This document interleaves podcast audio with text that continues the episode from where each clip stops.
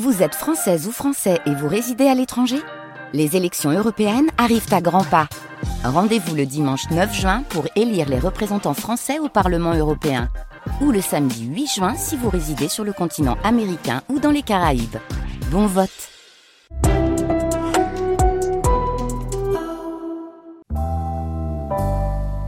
France Culture, la nuit, une mémoire radiophonique.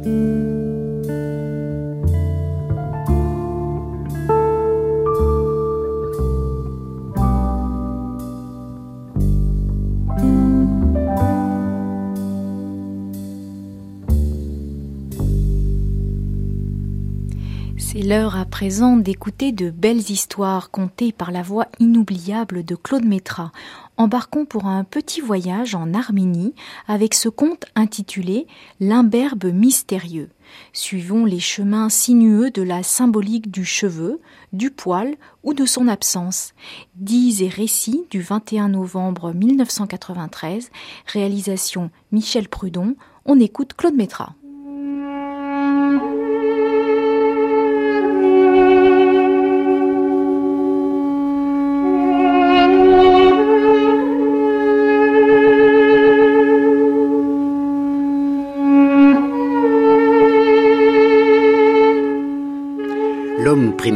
L'homme sauvage, celui qui donnera naissance à l'enchanteur Merlin, est un être caractérisé d'abord comme velu.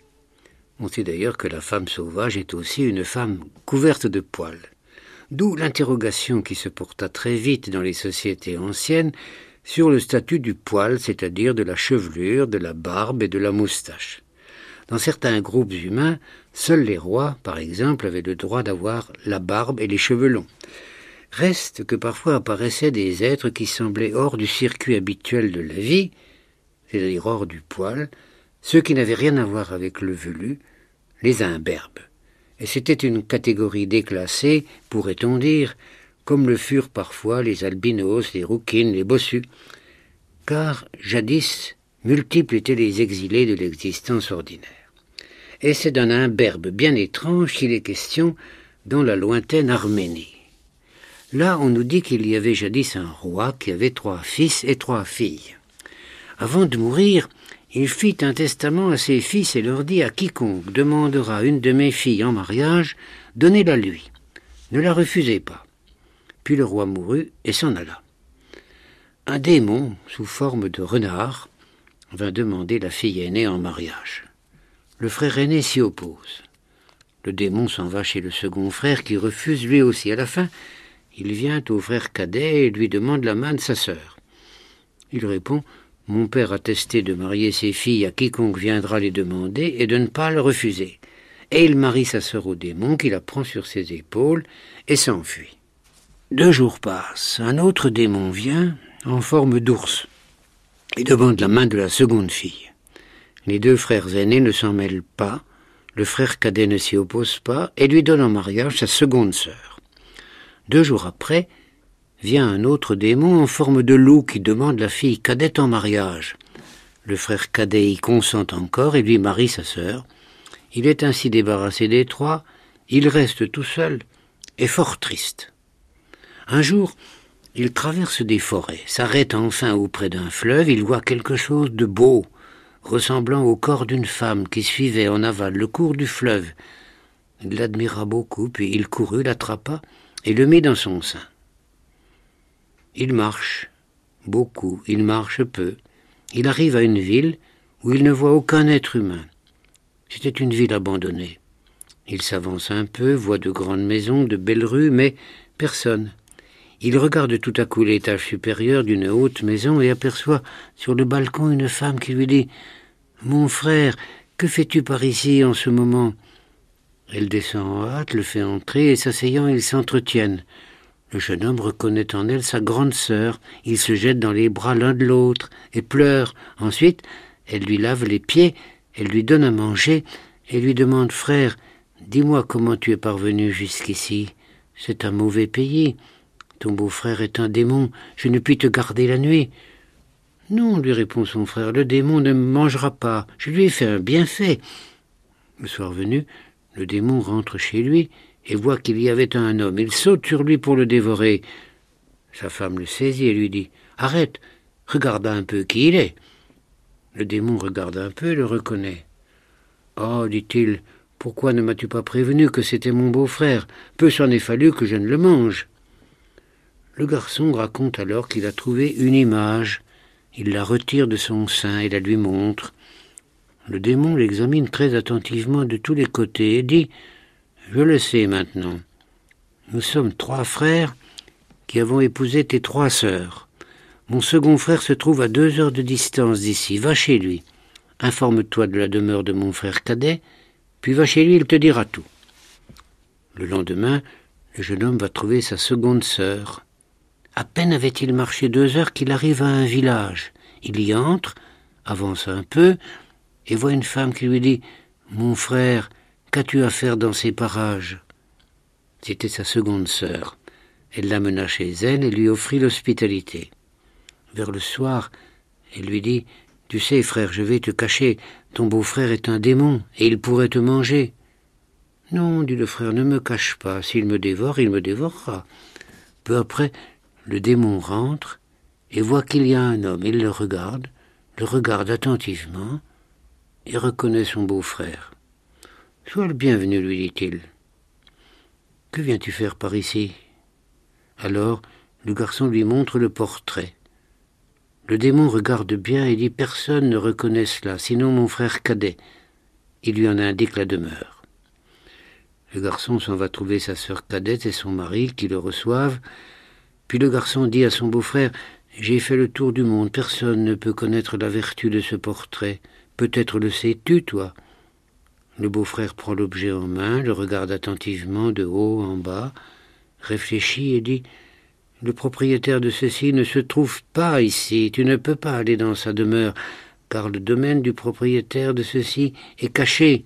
Tu ne peux pas y pénétrer.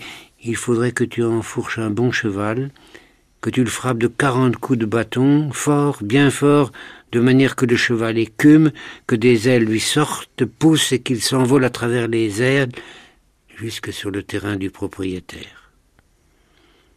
Le garçon se met sur un cheval. Dès qu'il le fouette de quarante coups, le cheval s'élève dans l'air, prend des ailes, s'envole et va s'arrêter près du palais de l'imberbe mystérieux. En descendant de cheval, il voit qu'on a attaché devant la porte un lion et un bélier. Devant le lion, on avait posé de l'herbe, et devant le bélier, de la viande.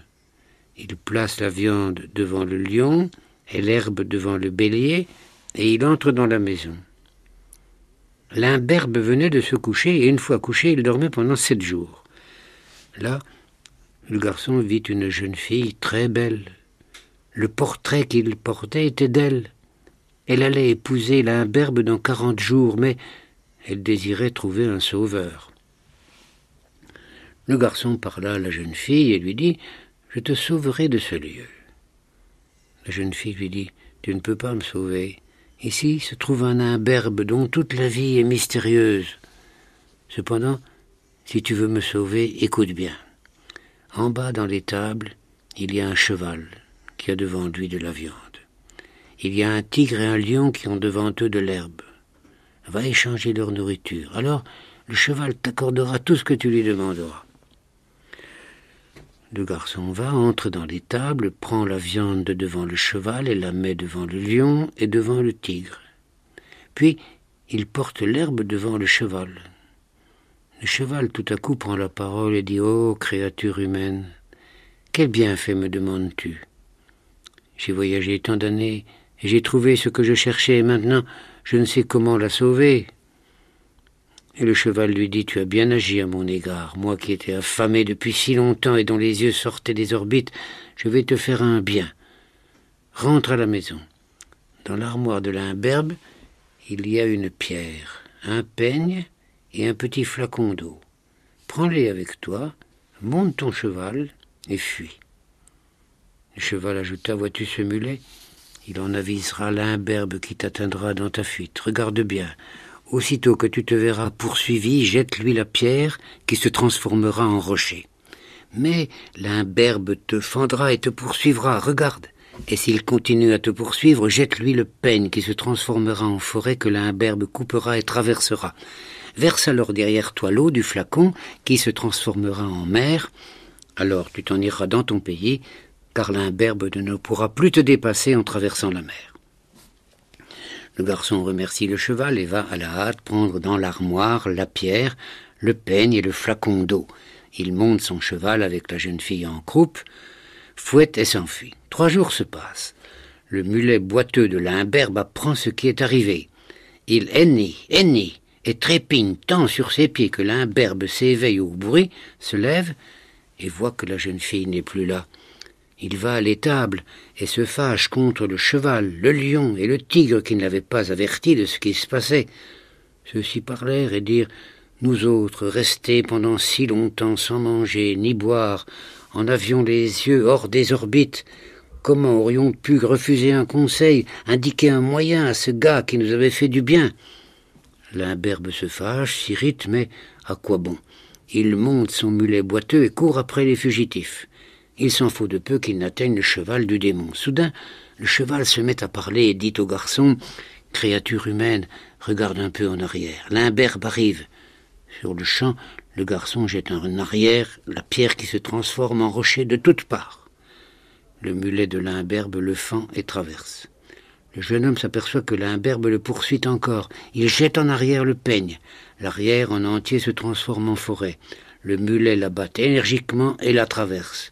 Alors, le garçon verse derrière lui le flacon d'eau qui se transforme en mer.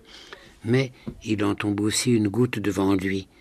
À peine avait-il traversé le petit lac ainsi formé, l'imberbe le dépassa. Il ne restait plus qu'une colline à traverser pour arriver sur la terre du démon. Alors, l'imberbe dégaine sur le champ son épée, frappe et tue le garçon, le met en pièces, en remplit un sac, met le sac sur le cheval qu'il fouette d'un bon coup, et revient chez lui avec la jeune fille reprise. Le cheval marche, marche et va s'arrêter à la porte du démon renard, le beau-frère du garçon. La sœur du garçon sort, voit que le cheval est revenu sans son frère, et que du sac tombaient des gouttes de sang. Elle se met à pleurer et à pousser des cris en disant qu'on a tué son frère. Les trois démons se réunissent pour examiner ce qu'ils devaient faire. Le cadet dit à sa femme Peux-tu rejoindre les membres de ton frère, chacun à sa place, la chair à la chair, le nerf au nerf? Pendant qu'elle est occupée à cette besogne, le grand démon prend une fiole de remède, en frotte le corps avec une plume, les articulations se joignent et deviennent un bon cadavre. Et dès qu'il lui fait boire alors d'une drogue, le garçon se tient debout et se met à manger avec eux, et sa sœur s'en réjouit fort. Les démons en conseil décident que la chose, c'est-à-dire l'évasion de la jeune fille, est impossible à tenter avant que l'on ne connaisse le secret de l'imberbe. Ils disent donc au garçon Va chez l'imberbe par le même chemin, et pendant son sommeil recommandent à la jeune fille de ne manger, ni boire, ni parler avec lui, tant qu'il n'aura pas révélé son secret. Le garçon y va, dit tout à la jeune fille, puis sort. L'imberbe se réveille et voit que la jeune fille est triste. Que t'est-il donc arrivé lui demande-t-il. Tu ne manges ni ne bois, tu as sans doute quelque chose.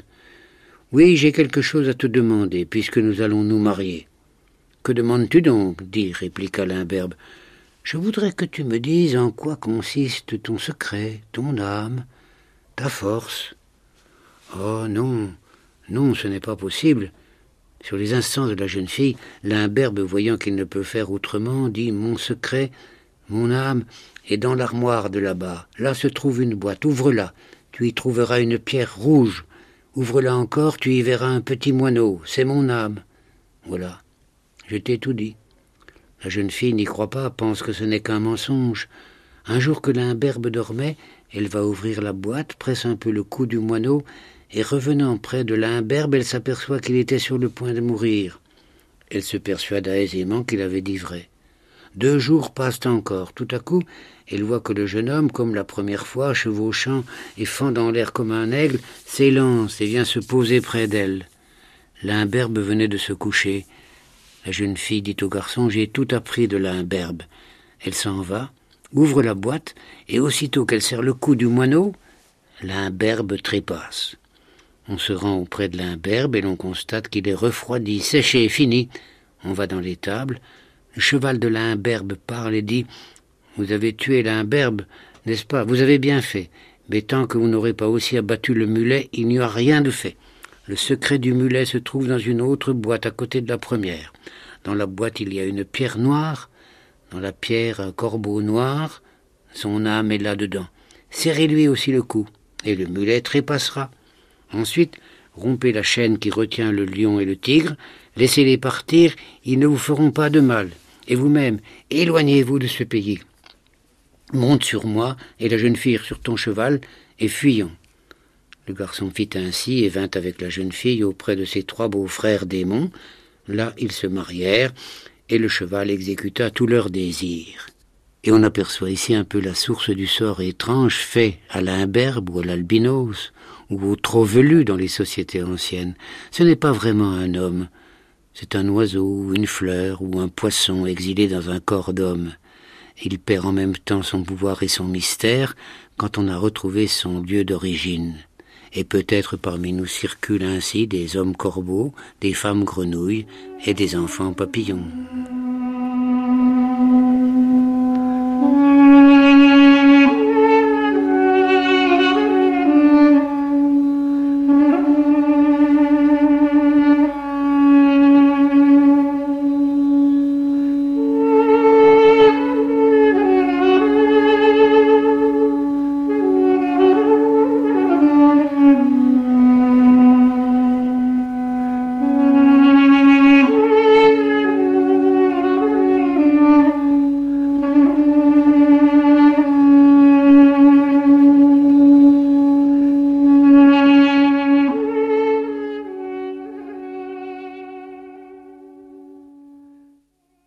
C'était Dise et récits par Claude Métra, réalisation Michel Prudon, une émission diffusée le 21 novembre 1993.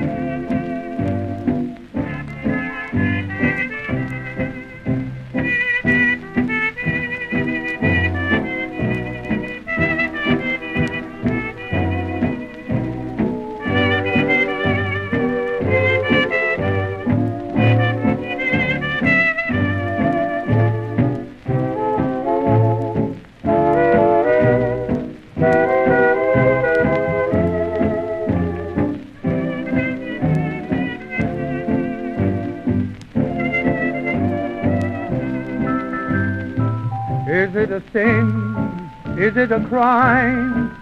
Loving you, dear, like I do. If it's a crime, then I'm guilty, guilty of loving you. Maybe I'm wrong, dreaming of you, dreaming the lonely night through. If it's a crime, then I'm guilty, guilty of dreaming of you. What can I do? What can I say after I've taken the blame? You say you're through, you'll go your way, but I'll always feel just the same. Maybe I'm right, maybe I'm wrong, loving you, dear, like I do. If it's a crime, then I'm guilty, guilty of loving you.